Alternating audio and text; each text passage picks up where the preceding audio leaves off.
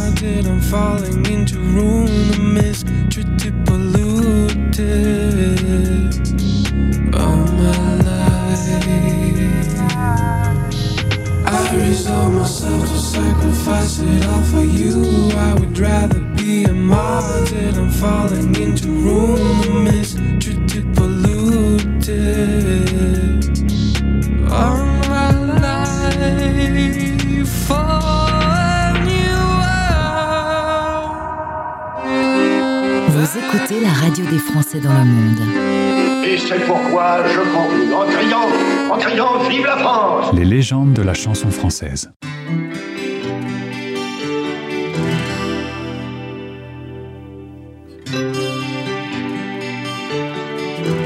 I can give you a voice bred with rhythm and soul, the heart of a Welsh boy who's lost his home.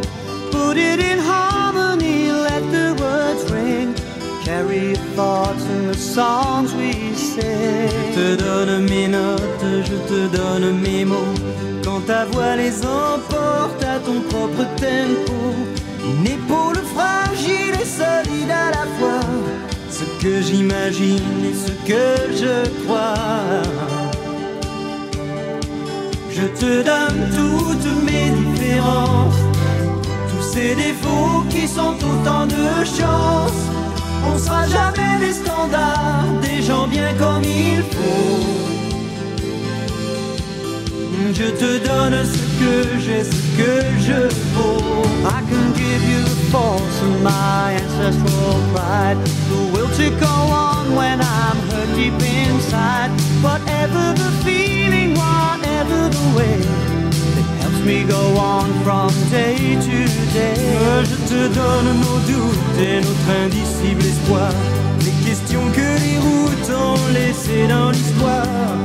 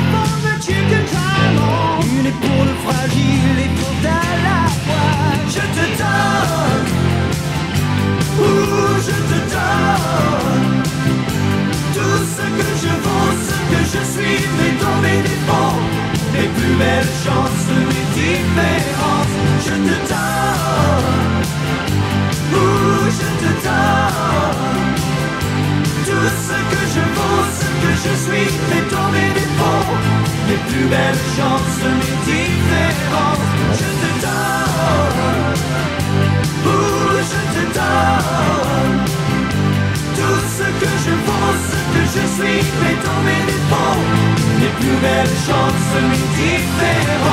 je te donne Jean-Jacques Goldman et Michael Jones, un énorme tube comme on disait à l'époque. Un tube que tout le monde a encore dans sa tête et je suis certain que vous avez chantonné en écoutant. Merci d'être avec nous, vous écoutez la radio des Français dans le monde. Chaque lundi, nous faisons le tour des sections de Français du monde ADFE. Aujourd'hui, nous prenons la direction de la Corée du Sud. Ma vie ailleurs, en partenariat avec Français du Monde ADFE. Sur la radio des Français dans le monde. Et si je vous emmenais à Séoul, direction la Corée du Sud, j'y vais pas très souvent, mais là on va en savoir beaucoup plus sur euh, ce Français installé là-bas depuis 29 ans. Bonjour Benjamin. Bonjour. Merci d'être sur la radio des Français dans le monde en partenariat avec Français du Monde à DFE. On a l'occasion euh, de se promener sur la planète. Si tu veux bien, on revient en France pour commencer. Tu es originaire de Bordeaux. Tu vas y vivre euh, 17 ans dans cette jolie région avant de monter faire tes études à Paris. Et en 94, tu dois faire le service militaire. Ça, c'était pas euh, un- une passion. Hein. Tu n'avais pas très très envie euh, d'y aller. Non, je, dois te l'avouer, j'étais euh, à Paris en train de faire des études qui me plaisaient, entouré d'amis. Et bon, comme à l'époque c'était encore un service obligatoire pour tous les, garçons, j'avais demandé à au moins pouvoir faire un service civil à l'étranger et j'avais été accepté. Malheureusement, on ne choisissait pas le pays. Et j'ai été donc surpris un jour de recevoir une lettre du ministère qui m'envoyait en Corée du Sud, euh, pays qui était très méconnu à l'époque en France. Et, donc j'étais plutôt euh, plutôt déçu, je dois avouer. Alors tu vas faire donc ce qu'on appelle à l'époque un CSN 1. C'est parti pour deux ans dans un pays. Alors il faut se replacer en 94. Il n'y a pas Internet. Il y a deux bouquins que tu trouves sur la Corée du Sud et qui décrivent pas un truc de fou. Hein Non, effectivement, j'ai un mal fou à trouver en librairie euh, des ouvrages euh, sur la Corée euh, récents. Je trouve finalement un guide de voyage, ça devait être le Lonely Planet, qui était très négatif à l'époque sur le pays. Donc c'était assez bizarre de trouver un guide qui en fait ne vous invitait pas à aller voir le pays. Quand même quelque chose qui m'a troublé, c'est que la veille de mon départ, je dis au revoir à un ami à une terrasse parisienne de café et je vois un livre qui est abandonné sur un banc devant moi et en partant, je le ramasse et il se trouve que c'était un dictionnaire franco-coréen. Donc la probabilité de trouver un tel bouquin en 94, le jour où je pars ou la veille du jour où je pars, là je me suis dit il y a peut-être quelque chose qui va se passer. Il n'y a pas de hasard. Tu avais euh, l'idée d'un pays avec des usines géantes, Made in Korea. Euh, tu savais pas trop. On sortait quand même d'une période qui était difficile. Euh, un président avait tout juste été élu depuis euh, un an. Le pays commençait à s'ouvrir à la démocratie et tu y allais avec un peu les pieds de plomb. Et finalement, contre toute attente, quelques semaines sur place, était surpris de façon positive. Et oui, je pense que ça, c'est la- la- c'est l'aspect positif d'arriver sans trop de, clichés culturels. J'avais des clichés très généraux, euh, la, division nord-sud, euh, on était en plein été 94 avec la mort du dictateur Kim Il-sung au nord, donc il y avait des problèmes au niveau euh, donc de l'arme atomique, etc. Donc on était un petit peu dans une situation de stress, mais je ne connaissais pas grand-chose d'autre. Et tout ce que j'ai pu découvrir de positif dans ce pays, et il y en avait bien évidemment, était encore plus positivement perçu, je pense, puisqu'il n'y avait pas d'attente particulière. Et donc, ça a fait que je suis tombé très rapidement, euh, en fait, amoureux de, de la Corée et de sa culture. Et ce dictionnaire t'a servi tout de suite. Tout de suite, parce que je me suis dit, bah, il faut que j'apprenne cette langue. Et ce que j'ai fait, donc ça m'a pris du temps, mais je me suis euh, euh, effectivement mis à l'apprentissage de la langue sans savoir que je resterais. Quelques années plus tard, j'ai senti que j'avais envie de changer ma, ma, ma discipline d'études. Moi, je faisais de la philosophie, des lettres classiques. Euh, et puis, j'ai décidé d'étudier euh, l'anthropologie et euh, en particulier en études coréennes. Donc, j'en ai fait après ma spécialité. Donc inutile de te dire qu'aujourd'hui tu parles coréen mieux que personne. Pas mieux qu'un coréen, mais je me débrouille pas mal puisque maintenant je fais aussi mes cours à l'université effectivement en coréen. Donc, ça ça m'a obligé à faire plein plein de, de progrès. Donc tu vas en effet bosser en, en université, puis euh, tu restes contre toute attente en Corée du Sud. Un jour tu te dis bah, je changerais bien et tu vas partir dans un autre domaine, on peut le dire, tu vas ouvrir le premier resto français de Séoul. Oui, j'ouvre le premier bistrot tenu par un Français euh, et sans aucune expérience parce que voilà, je sens que je patine un petit peu à l'université, qu'à l'époque il n'y a pas de possibilité de titularisation. Donc je me dis soit je rentre en France pour faire une vraie carrière, soit je reste mais je fais quelque chose de très différent qui va me donner une liberté et une autonomie. Et donc j'ai ouvert un restaurant et puis le, voilà, j'ai eu la chance des débutants et ça s'est très bien passé et on a fait euh, avec mon associé coréen plein de choses pendant euh, 15 ans et on s'est bien amusé. On écoutait de la chanson française, on buvait du pastis. Voilà, du bon vin, de la bonne cuisine. J'avais un chef et un sous-chef français. Euh, et donc, on a eu euh, des équipes euh, super et, et plein, plein, plein d'aventures. On a fait de la télé, on a fait des livres de cuisine, on a fait une émission de cuisine, on a fait plein de choses. Un- la Corée, en plus, c'est un pays, euh, ce sont les années où la, la Corée peu à peu monte sur la scène internationale avec euh, ce qu'on a appelé la, la vague coréenne, la Hallyu, qui débute alors. Et euh, on surfe sur cette vague et donc il y a une, une, une atmosphère extraordinaire et plein d'opportunités viennent, viennent à nous, les expatriés installés à Séoul à cette époque. Il y a combien de Français expatriés installés euh, en Corée du Sud? Alors actuellement, avec l'afflux de jeunes Français, on est entre 5000 et 6000. Euh, tous ne sont pas inscrits, donc c'est difficile d'avoir les chiffres exacts. Mais à l'époque, on n'était pas plus de 3000. Hein, la, communauté a doublé euh, en ces, années-là. Alors, passionné des livres, tu vas monter une association, un, un projet collectif qui s'appelle l'Atelier des Cahiers. Et depuis, en quelques années, tu vas éditer plus de 80 livres, des romans, des essais, des guides de voyage, etc. Avec quelques succès d'ailleurs. hein. Oui, oui, oui. euh, on était une petite structure euh, amateur au début, puis on s'est professionnalisé. Là, on est distribué, diffusé, etc. Et puis pareil, on a bénéficié euh, de cette vague coréenne, l'intérêt énorme que l'on a en France pour la Corée dans tous les domaines, pas que la K-pop, mais aussi le cinéma, la littérature, etc. Et donc, euh, certains de nos livres euh, sont effectivement euh, des livres qui se vendent bien et sur la longue durée. et c'est vrai qu'on bénéficie de ce moment très particulier d'un intérêt grandissant pour ce pays, cette culture en France. Tu viens de citer la K-pop. C'est vrai qu'il y a une stratégie du pays de parler d'eux via la culture, via le cinéma, la musique, etc. Et ça fonctionne plutôt pas mal du tout. Hein C'est un- une success story, hein, c'est devenu un peu même un cas d'école, hein, cette utilisation du soft power pour faire passer un pays qui avait une image assez absente, voire négative, euh, qui, qui peu à peu est devenu une grande puissance, euh, donc un pays développé. On, on dit qu'elle Corée est euh, dixième ou onzième puissance mondiale, euh, et surtout lui donner une existence, une visibilité sur la scène internationale, puisqu'il y avait ce déficit d'image. Et ce soft power a créé une image très, très sexy, très dansante, très fun, très pop, très violente aussi par ces séries. On a tous certainement vu euh, Squid Game l'année dernière sur Netflix. Donc voilà, c'est une image qui s'est créée euh, avec euh, l'aide, bien évidemment, du gouvernement coréen qui a été très actif. On dit souvent qu'en Corée du Sud euh, cohabite la- l'extrême modernité et puis un, peuple qui a aussi une grande culture historique. Il peut y avoir une conjugaison des deux mondes?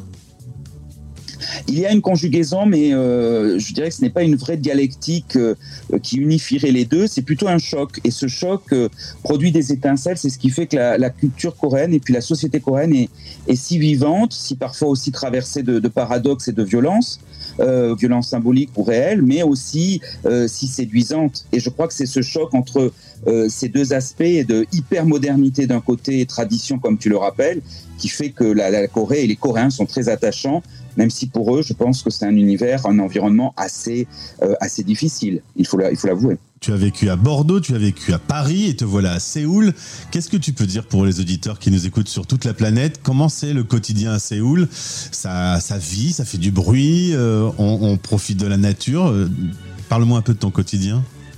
Oui, c'est une ville qui est séduisante, qui, a beaucoup changé dans le bien, ce que je ne pensais pas possible pour une mégapole. Euh, on est passé d'une ville de béton à une ville qui désormais fait plus de place à ses montagnes, à ses ruisseaux, à ses forêts. On peut avoir une maison avec un jardin dans, le, dans Séoul, ce qui est extraordinaire, euh, même si bien sûr la vie est assez chère désormais. C'est une ville qui ne s'arrête pas, donc on peut à tout moment euh, faire ses courses, manger, boire un verre, etc. Et euh, ça, c'est très, euh, très euh, bien sûr enrichissant de vivre dans une ville aussi dynamique. Après, c'est aussi une vie un petit peu difficile, euh, comme euh, on peut l'imaginer, comme dans la vie dans toutes les mégalopoles, où il y a euh, peut-être une sorte de, de solitude urbaine, moderne. Il y a euh, parfois des relations qui sont assez dures. Donc euh, voilà, il y, a les, il y a les deux qui coexistent et tout va dépendre de la manière dont tu te fais ta vie à Séoul. Euh, voilà, avec le temps, je crois que j'ai réussi à faire une vie qui me convient. Mais c'est une ville pleine de challenges. Donc c'est euh, pour les jeunes Français ou les moins jeunes Français qui viennent en Corée, je ne peux que les inviter d'abord à venir découvrir le pays. Mais c'est vrai qu'il faut aussi euh, savoir se faire son cocon et peut-être, alors ça va être peut-être un peu négatif ce que je vais dire, mais euh, savoir euh, rester quand on s'est fait ce cocon et peut-être savoir aussi partir parce que la, pays, la, Corée pardon, est un pays assez, euh, assez dur et donc qui peut être dur aussi pour les expatriés. C'est le podcast 1613. Je suis avec Benjamin Joanneau. La question euh, de la nourriture, puisque c'est un truc qui passionne les Français dans le monde entier, comment ça se passe? Parce que euh, on a du mal à, imaginer ce qu'on mange là-bas. Et est-ce que la, nourriture française te manque? Alors en fait maintenant on trouve énormément de produits. Donc déjà moi j'ai eu la chance d'avoir un restaurant français pendant longtemps. Donc euh, ça me permettait de ne pas avoir de manque. Maintenant on trouve de tout. Et puis de toute manière la nourriture coréenne qu'on commence à bien découvrir hein, en France aussi, c'est quelque chose qui monte. La K-food comme euh, l'appellent les Coréens, en bon franglish, en konglish. Euh, c'est une gastronomie qui monte et qui est très intéressante. Euh, donc c'est très chouette de pouvoir varier entre différents types de cuisine. Et puis ma dernière question, tu es également conseiller des Français de l'étranger, président du conseil consulaire. Tu es évidemment au sein de l'association Français du Monde ADFE. Ça, c'est une mission pour garder un lien avec la France qui te passionne? Je crois que c'est un lien que je n'ai jamais quitté. On a créé une section ADFE avec euh, un, ami et collègue il y a euh, déjà euh, pas mal d'années, 27 ans. L'idée, ça a toujours été, je crois, inconsciemment de faire le pont le pont culturel entre France et Corée. Et, donc, ce n'est pas parce que je me suis passionné pour ce pays et que j'y vis et que même je l'étudie et je travaille dessus que pour autant j'ai abandonné ma, vie de citoyen français. Euh, j'ai toujours ma nationalité et je reste euh, très euh, très concerné par ce qui se passe dans le monde et dans mon monde français également que je représente un petit peu comme ça avec d'autres personnes à l'étranger. Merci beaucoup Benjamin. Depuis Séoul, nous étions en Corée du Sud. Avec ma vie ailleurs, je voyage partout, c'est fantastique. Je sens quand même un, homme heureux d'être dans cette culture et, d'en profiter au quotidien. Ça se sent. Ça ne se passe pas mal, oui. Merci, effectivement. À très vite, au plaisir. Au revoir. Ma vie ailleurs, en partenariat avec Français du Monde ADFE. Retrouvez ce podcast sur le site de notre partenaire et sur françaisdanslemonde.fr.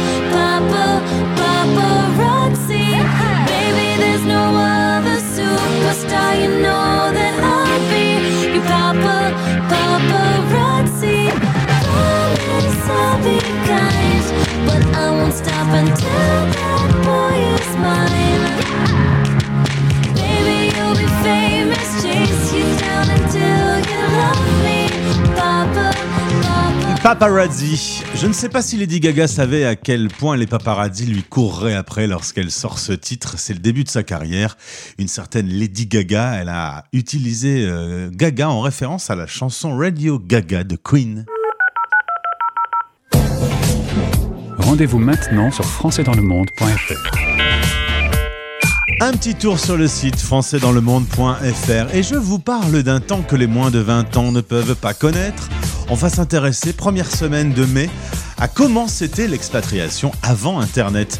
On lance un appel à témoins si vous avez des anecdotes particulières, si vous avez un peu votre avis sur c'était comment avant avant d'avoir un téléphone connecté à la planète, de pouvoir échanger des messages, avoir le plan de toutes les villes du monde, d'avoir euh, son appareil photo constamment sur soi et de pouvoir euh, relier le monde en un petit clic. Ce matin, j'étais euh, par exemple pour enregistrer une interview en Nouvelle-Zélande avec une Française installée là-bas depuis 1986. À l'époque, elle achetait des feuilles A4 prépayées avec un papier léger qui arrivait euh, 7 à 15 jours plus tard en France. Imaginez un peu ces histoires, ces anecdotes. Vous pouvez témoigner également. Vous vous rendez sur le site françaisdanslemonde.fr. Vous avez un article sur euh, cet appel à témoins et vous pouvez nous laisser un message. Idéalement, vous entrez en contact avec nous via WhatsApp. C'est le plus simple. Vous cliquez et vous serez connecté avec nous. Eh oui, décidément, Internet, c'est pratique. Puisqu'on est dans les années 80, on écoute Giorgio Moroder, qui a créé euh, l'un des créateurs de la musique électronique. C'est pas le seul, mais en tout cas, il a amené sa pierre à l'édifice. C'était Chase, et c'était un extrait du magnifique film Midnight Express.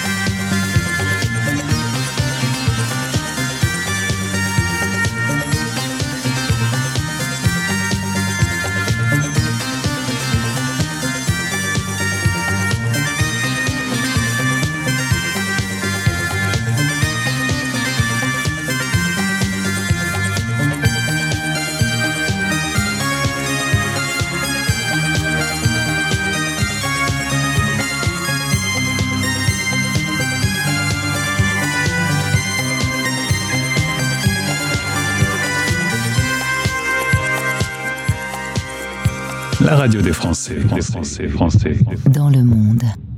Coup de cœur.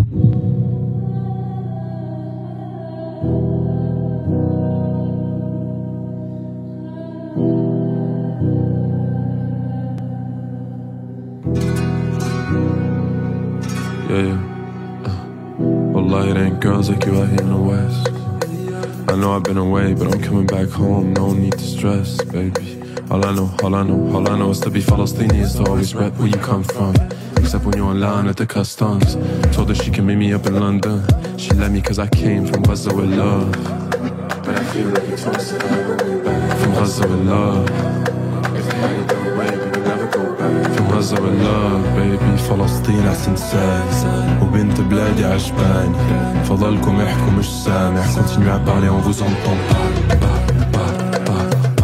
Continuez à parler, on vous entend pas, pas, pas, pas, pas. Continuez à parler, on vous entend pas, pas, pas, pas, pas. Continuez à parler, on vous entend pas, pas, pas, pas, pas. Continuez à parler, on vous entend pas. Somebody tell Bella Hadid Let's change out to Abdul Hamid Now I mean to come off too strong بس الأصل فلاحي I'm planting the seeds يا عيني I could get you what you need But I hate it when the text go green Do you miss me or did you leave baby Came from Gaza with love But I feel like it's twice From Gaza with love If they had it their way we would never go back From Gaza with love baby فلسطين أحسن ساي وبنت بلادي عجباني فضلكم احكوا مش سامع Continuez à parler on vous entend pas pas pas pas pas Continuez à parler on vous entend pas pas pas pas pas Continuez à parler on vous entend pas pas pas pas pas Continuez à parler on vous entend pas Attention, talent. Continuez à parler on vous entend pas Il s'appelle Saint Levant From Gaza with Love, coup de cœur sur l'antenne de la radio des Français dans le monde. Ce type-là, on va en entendre parler. Saint Levant, et vous pourrez dire, je l'ai entendu pour la première fois sur la radio des Français dans le monde. La radio des Français dans le monde. Expat Pratique. En partenariat avec Expat Pro. expat-pro.com. J'ai le plaisir de retrouver aujourd'hui Coralie Garnier dans le cadre du partenariat avec Expat Pro. On retourne à Londres, retrouver euh, notre invité né à Montpellier qui a connu plusieurs expatriations avec ses parents en Côte d'Ivoire, puis USA, Afrique du Sud, Porto Rico et aujourd'hui on la retrouve dans la capitale anglaise, direction Londres. Coralie, bonjour. Bonjour Gauthier, merci de nous recevoir. Eh bien écoute, ça fait presque deux ans qu'on ne s'est pas parlé. On va faire un petit point sur ton activité. Les six doigts de la main. Tu travailles sur l'éducation positive. Alors c'est peut-être euh, le bon moment pour replanter le décor sur une petite définition de ce travail euh, des parents sur l'éducation positive des enfants. Oui, alors l'éducation positive propose d'être dans une euh, relation d'échange avec nos enfants qui n'est pas tout à fait celle qu'on connaît en France, qui reste assez dans l'autoritarisme. Et on dit même parfois adultisme, tu vois, dans la mesure où euh, il y a cette espèce de croyance que l'adulte est un peu tout puissant et c'est mieux que l'enfant et lui impose pas mal de choses. Nos enfants euh, subissent souvent, je dis bien subissent, pas mal d'instructions tout au long de la journée, de directives. Euh, L'éducation positive propose de, changer un petit peu ce rapport de force, je dirais, pour euh, inclure plus l'enfant dans la discussion et, l'aider à, à grandir en, en s'écoutant aussi lui-même, en ayant confiance en lui, etc. Et du coup, ça a des avantages à court et à long terme. À court terme, que ça facilite la vie quotidienne, en fait, parce que du coup, on n'est pas en lutte contre notre enfant, parce que l'un dans l'autre, il a tendance à se rebeller un peu contre le fait qu'on lui impose tout, ce qui est plutôt assez sain, dans le fond et à long terme, parce que du coup, on l'encourage à développer en lui des compétences qu'on veut voir chez lui à long terme, hein, c'est-à-dire le, libre arbitre, la prise de décision, l'autonomie, etc. Donc, on ne peut pas vouloir qu'il soit responsable plus tard et imposer quand il est petit de juste obéir. Ça marche pas ça.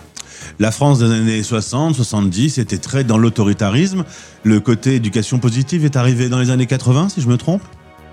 Oui, alors euh, elle, elle, a, euh, elle s'est vraiment développée aux États-Unis dans les années 80. Elle a mis plus de temps à arriver ici, plutôt, tu vois, début des années 2000.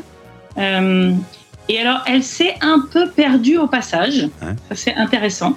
C'est-à-dire que quand on voit les auteurs américains, les auteurs connus d'éducation positive, c'est par exemple Faber et Maslich, Jen Nelson, Thomas Gordon, ces auteurs-là, ils te parlent effectivement de l'écoute de l'enfant, de la bienveillance, mais ils te parlent aussi d'une certaine fermeté, d'un certain cadre. En fait, ce que dit Jen Nelson, c'est du respect du parent lui-même. C'est un respect mutuel dans le sens où on se met à respecter notre enfant, mais on se respecte aussi nous-mêmes.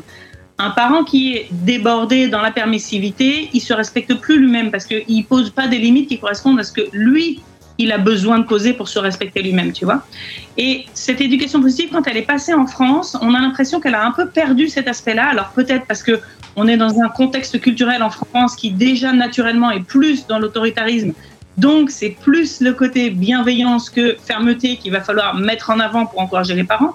Mais du coup, si on ne parle que de la bienveillance, il y a, on- on encourage certains parents, malheureusement, à, n'écouter que cette partie-là. Et certains, il faut le dire, c'est une réalité, cherchent à, appliquer aujourd'hui les principes d'éducation positive qu'ils voient euh, sur Internet, etc., et par les auteurs français, et s'y perdent un peu. C'est ça, c'est que l'éducation positive, en effet, l'enfant a, a un rôle un peu différent, le parent a une autre démarche, mais pour autant, les limites doivent quand même être euh, fixées. Tout à fait. On reste un guide, on reste, euh, on reste garant aussi de, de, voir que, que notre enfant grandit avec euh, certaines notions qui sont importantes. Évidemment, un enfant à qui je vais laisser le choix à deux ans de se brosser les dents ou pas, bah, il va plutôt choisir de ne pas se brosser les dents. Alors nous, on va avoir des méthodes en éducation positive qui vont peut-être être moins rapides et efficaces que l'autoritarisme qui va être par exemple euh, si tu fais pas ça bah, je vais te punir non le but c'est pas qu'il fasse parce qu'il a peur mais, on va quand même euh, avoir certaines règles qui sont non négociables. Par exemple, je sais pas moi, mettre une ceinture dans la voiture, c'est non négociable. Et ça, c'est quand même notre rôle de parents de prendre soin de nos enfants dans cette, mesure-là. Et si on reprend euh, le cas du brossage des dents, hein, c'est le grand classique le soir avant d'aller se coucher, euh, c'est pareil. À la limite, on explique pourquoi il faut se brosser les dents pour la santé buccale, etc. Mais il faut quand même se brosser les dents. Exactement. Et donc quand ça marche pas, alors je vais prendre un exemple. euh, tu vois, moi, mon fils, ça y est, c'est fini. Mais, mais pendant longtemps, on a été dans la recherche. Maintenant, il a 9 ans, mais on a été dans la recherche de la douche, par exemple. Tu vois. Euh, à quelle fréquence il allait se doucher. Et donc, on a eu des discussions, beaucoup, je dois dire. Il y a quand même effectivement plus d'investissement de comment tu vas faire pour penser à te doucher, à quel rythme il faut te doucher, etc. La question de se doucher ou de pas se doucher, elle, elle, elle se pose pas. Là, t'as pas le choix. En revanche, la question c'est à quel moment est-ce que tu préfères faire le matin, le soir, comment tu vas faire pour y penser. Et finalement, je l'accompagne. C'est un travail qui est un petit peu plus long, mais qui va l'accompagner à faire que j'ai plus besoin de le surveiller en fait. C'est un investissement parce qu'après, je sais qu'il est convaincu pour lui et il se dit pas dès que je suis pas là, oh ma mère est pas là pour contrôler, je vais pas me doucher. Alors Coralie, ce podcast euh, tombe en plein dans l'actualité puisque récemment, il y a eu euh, une position d'une psychologue qui s'appelle Caroline Goldman. Il s'avère qu'on connaît en France un certain Jean-Jacques Goldman. Eh bien, il y a un lien puisque c'est sa fille. Cette psychologue a fait une interview dans Le Monde en disant en gros que l'éducation positive, bah, ça n'était pas forcément le meilleur modèle et qu'un peu d'autoritarisme, euh, c'était pas mal non plus. Euh, alors, il y a eu une réaction. 280 experts euh, ont défendu ce type d'éducation. C'est peut-être l'occasion de remettre un peu l'église euh, au milieu du village. Qui a raison dans ce débat? Il est très clair que je soutiens pas du tout la position de Caroline Goldman, qui, qui part d'un constat qui est réel, et ça c'est intéressant de le dire, c'est-à-dire que euh, part de j'ai des parents qui arrivent dans mon cabinet et qui sont perdus et dépassés en cherchant à appliquer les principes de l'éducation positive. Et ça, ça rejoint ce que je te disais tout à l'heure, le côté des parents qui cherchent trop à appliquer entre guillemets les principes de bienveillance ne savent plus eux comment poser des limites. C'est-à-dire qu'ils ont grandi beaucoup d'entre nous en France, on a grandi avec cette corrélation entre euh, poser des limites, ça veut dire punir. Il y a, il y a comme si c'était un synonyme. Et donc, quand l'éducation positive leur dit en fait les punitions c'est contre-productif, on va arrêter de punir, ils ont l'impression en voulant, enfin, en appliquant ces principes-là, ils ne posent plus de limites. Donc, ils basculent dans la permissivité. Ce n'est pas du tout ce que dit l'éducation positive. Donc, l'éducation positive, elle dit on a d'autres méthodes de- pour poser des limites. Caroline Goldman, elle parle de ce, elle part de ce, de ce constat qui est j'ai des parents dans mon cabinet qui cherchent à appliquer des principes de l'éducation positive, qui se perdent au passage et donc c'est néfaste. Et ça, c'est une réalité, il ne faut pas la nier. En revanche, elle en déduit du coup, cette éducation positive ne fonctionne pas. Et d'ailleurs, moi, je vais vous proposer plutôt euh, d'isoler l'enfant dès qu'il a un an et dès qu'il fait quelque chose qui ne va pas, il faut que vous le mettiez euh, tout seul dans sa chambre pour qu'il comprenne quoi. Et ça, ça, ça, ça ne, ça va à l'encontre de ce qu'on croit en éducation positive sur justement la construction du lien, la connexion qui fait ensuite la coopération entre parents et enfants. Donc, ce, ce dont elle parle en réalité qui ne marche pas effectivement, c'est la permissivité. Donc, ce sur quoi il faudrait travailler, c'est accompagner les parents à comprendre la différence entre les principes d'éducation positive et la permissivité. Et là, c'est là qu'un un- un expert en éducation positive prend toute sa place. Est-ce qu'au final, on revient pas dans le débat euh, qui est quasiment politique, qu'on trouve à peu près partout en Occident aujourd'hui Les conservateurs avec une méthode très dure, très stricte, et c'est comme ça, et puis c'est pas autrement. Et puis les libéraux, un petit peu plus ouverts, et ben vas-y, fais comme tu veux. Euh, au final, euh, tout le monde a raison, il faut juste être un peu intelligent dans sa méthode? Oui, mais sauf qu'il y a quand même, il y a quand même quelque chose qui ne cesse de m'étonner, c'est que c'est qu'aujourd'hui on a du recul quand même pour voir. Il y a des statistiques qui montrent que, par exemple, dans les, euh, c'est marrant. Souvent on dit euh, oui, mais euh, un enfant qui va être éduqué, éduqué trop librement, ça va devenir un voyou parce qu'il fait tout ce qu'il veut. Non, allez voir dans les prisons, la majeure partie des, des gens présents dans les prisons, ils ont subi une éducation hyper autoritaire en fait. Donc on le voit ça, on le sait, les études elles sont là, les neurosciences elles nous ont fait, les neurosciences cognitives elles nous ont fait, pas cognitives pardon, psycho-émotionnelles elles nous ont fait évoluer sur la façon dont on ressent les émotions, dont on évolue, dont se font les connexions. En fait, je, je m'interroge parfois sur la raison pour laquelle il y a encore débat. Euh, moi, j'ai éduqué mes enfants de- dans cette méthode d'éducation positive, sans savoir d'ailleurs que je le faisais. On m'a dit plein de fois, mais plein, plein, plein de fois, que j'avais été laxiste. Qu'est-ce qu'on répond à ces gens? Alors, c'est intéressant. Euh, quand on devient un parent positif, entre guillemets, on devient surtout un parent conscient, parce que du coup, on se pose des questions sur ce qu'on veut faire et sur l'effet de nos, nos positions et de, et de ce que ça engendre. Et du coup, quand on devient un parent conscient, on remet en cause aussi certaines limites, c'est-à-dire qu'on choisit nos batailles. Il y a des choses qui sont effectivement non négociables et sur lesquelles on va avancer ensemble, mais on va avancer. Et puis, il y a des choses sur lesquelles, effectivement, on peut remettre en question ce que nous, on est en train de poser. Est-ce que je pose ça parce que j'y tiens vraiment, moi, ou est-ce que juste euh, j'ai reçu que c'est comme ça qu'on faisait et puis c'est tout? Donc, peut-être qu'il y a une réalité sur le fait qu'il y a moins de choses, en fait, il y a plus de liberté pour l'enfant et moins de choses sur lesquelles on pose les limites. Et c'est peut-être ça qui donne cette impression à, d'autres parents. Mais ce qu'on voit de toute façon, c'est que la façon de poser les limites des parents qui restent dans l'autoritarisme, à un moment donné, elle marche plus. Regardez les enfants qui viennent adolescents, le moment où ils prennent leur liberté, on parle toujours de la crise d'adolescence. Moi, mes grands, maintenant, ils ont 20 et 16 ans, donc j'ai des plus jeunes qui ont 11 et 9. J'ai pas eu de crise d'adolescence parce que tout au long de leur adolescence et malgré notre opposition, on a pu discuter des, des- des- de, de ce à quoi ils faisaient face et avancer ensemble. Et je n'en ai pas eu non plus. Voilà. Euh, on est sur la radio des Français dans le monde. On va donc s'intéresser spécifiquement euh, à cette éducation dans le cadre d'une expatriation. Certains pays euh, ont de l'avance sur l'éducation positive, d'autres ont une méthode plus autoritaire. Est-ce que c'est facile d'éduquer ses enfants euh, dans ce cadre-là? Est-ce que le, fait d'être en expatriation influe sur le type d'éducation? Déjà, déjà, ça aide à être conscient, c'est-à-dire des choses qui nous paraissaient euh, évidentes et sans questionnement, comme on les voit de manière différente, faites différemment dans une culture différente, ça encourage à s'interroger et donc à être plus conscient, à se dire tiens, j'ai toujours considéré ça comme acquis, mais en fait, eux, ils font différemment. Est-ce que j'aime mieux? Est-ce que j'aime moins bien? Est-ce que est-ce qu'il y a une raison? Pourquoi moi je le fais comme ça? Donc déjà, rien que ça en soi, c'est intéressant, quel que soit le contexte dans lequel on est. Après, tu as raison, il y a des pays qui sont plus ou moins euh, euh, dans l'écoute de l'enfant ou pas, on va dire. Moi, j'ai été à un moment, où j'ai vraiment basculé dans le terme d'éducation, parce que j'ai grandi dans une éducation plus classique, hein, euh, et donc c'est ce que j'appliquais auprès de mes enfants. J'étais dans un contexte qui était plus euh, anglo-saxon, et les anglo-saxons sont plus à l'écoute des enfants. Donc ça a été plus simple pour moi de m'inspirer de ça. Cependant, je dirais que quel que soit le pays où on est, je trouve ça beaucoup plus facile de faire cette évolution parce que c'est un travail, c'est une énergie quand même en tant que parent d'aller à l'encontre, entre guillemets, de ce qu'on a connu nous-mêmes pour mettre en place de nouvelles méthodes éducatives. Et, et quel que soit le contexte dans lequel on est, c'est plus facile pour moi de le faire quand on est un expat parce que on a beaucoup moins le regard des autres. Parce que quoi qu'on essaye de mettre en place, de toute façon, culturellement, on est différent des autres. Donc on essaye quelque chose qui est peut-être très différent de ce que font les Français, mais les gens autour de nous, ils le savent pas. Ils se disent ah mais c'est parce qu'ils sont français, ils sont une autre culture et donc euh, c'est normal qu'ils fassent différemment. Et donc on se sent beaucoup plus libre. En tout cas c'est ce que j'ai vécu moi. Et Coralie, ma dernière question, à quel moment on te contacte si on, on a des doutes, si on veut un peu de méthode, euh, si on veut des réponses à ces questions, avant de faire les enfants ou euh, quand ils ont 10 ans? Alors, avant de faire les enfants, bien sûr, ce serait l'idéal, mais ça, je ne me fais pas d'illusions. Personne va. Enfin, rares sont ceux qui prennent le temps de se poser des questions avant de faire les enfants, euh, parce que c'est souvent, en général, quand on se heurte à certains problèmes, qu'on se met à se remettre en question.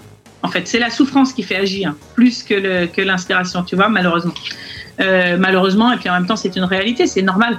Donc, en revanche, à partir de quel âge? Hum, N'importe Dès le quand. départ, en Bah fait. ouais. hein, euh, dès le départ, et à l'inverse, il n'est jamais trop tard. Alors c'est marrant parce que j'ai toujours été stupéfait d'une chose depuis que j'ai été père, c'est que pour conduire, il faut un permis de conduire. Euh, pour être parent, faut pas de permis de parent. Ça, ce serait pas con d'avoir un permis de parent? Ouais, ce serait pas mal. Bon, on va le proposer à Macron. Il y a peut-être deux trois trucs à faire en ce moment euh, avant ce sujet-là, mais euh, c'est quand même pas à négliger. Hein. Ça va changer quand même la face du monde. Non, On- c'est pas négligé. Hmm. Ça évolue, hein, ça évolue doucement. Il y a eu euh, l'année dernière, ils ont fait la commission des 1000 jours qui a suggéré en particulier un, un accompagnement des parents plus fort sur les trois premières années de la vie de l'enfant, etc. Il y a des les CAF maintenant. euh, euh, euh, comment dire, financent des, des interventions justement pour Ouais. faire des ateliers de parents qui vont dans le sens de l'éducation positive d'ailleurs, parce que les mots bienveillance sont apparus dans les textes. hein, donc ça, ça vient doucement. Mais c'est vrai qu'on ne change pas tout du jour au lendemain. Merci Coralie Garnier. Le lien, les six doigts de la main est dans ce podcast. Euh, Et puis vous pouvez passer également via Expat Pro. Merci beaucoup. Belle journée à Londres. Merci beaucoup. À bientôt. À bientôt. Expat Pratique. En partenariat avec Expat Pro. expat-pro.com.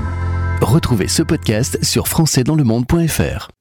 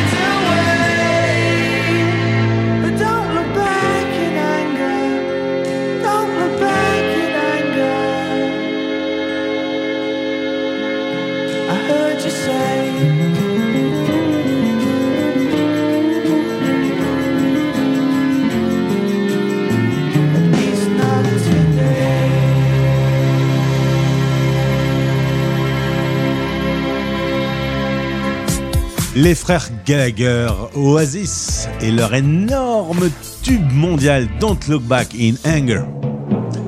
Fin de l'émission 590. Les Français parlent au français. Si vous voulez en écouter d'autres, si vous avez envie d'en dévorer toute la journée, vous pouvez. Il y en a 589 à écouter euh, directement depuis le site françaisdanslemonde.fr. Toutes les émissions sont diffusées en replay et toutes les interviews sont isolées en format court de 10 minutes et disponibles sur toutes les plateformes de podcast. Merci d'avoir été avec nous. On se retrouve demain mardi pour euh, un nouveau rendez-vous. Les Français parlent au français. D'ici là, je vous souhaite une belle journée. Bisous. C'était Les Français Parle au français. parlent au français. Radio, replay et podcast. Rendez-vous maintenant sur françaisdanslemonde.fr.